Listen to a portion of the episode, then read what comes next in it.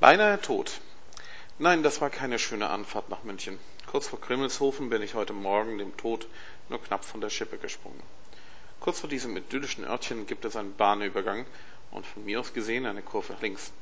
In dieser Kurve meinte heute Morgen ein Mercedes-Fahrer mir entgegenkommend überholen zu müssen. Der meiner Meinung nach Vollidiot überholte also an einer Stelle, an der durch die für ihn Rechtskurve nicht ein Stück Straße sehen konnte.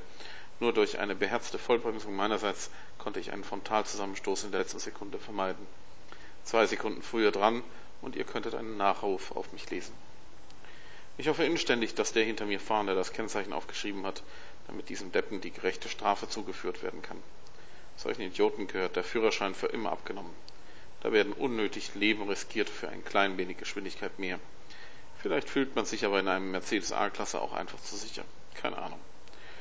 Der Rest der Fahrt verlief, bis auf zwei Staus, recht ruhig und ereignislos. Wir werden in Kürze zur Wohnung fahren.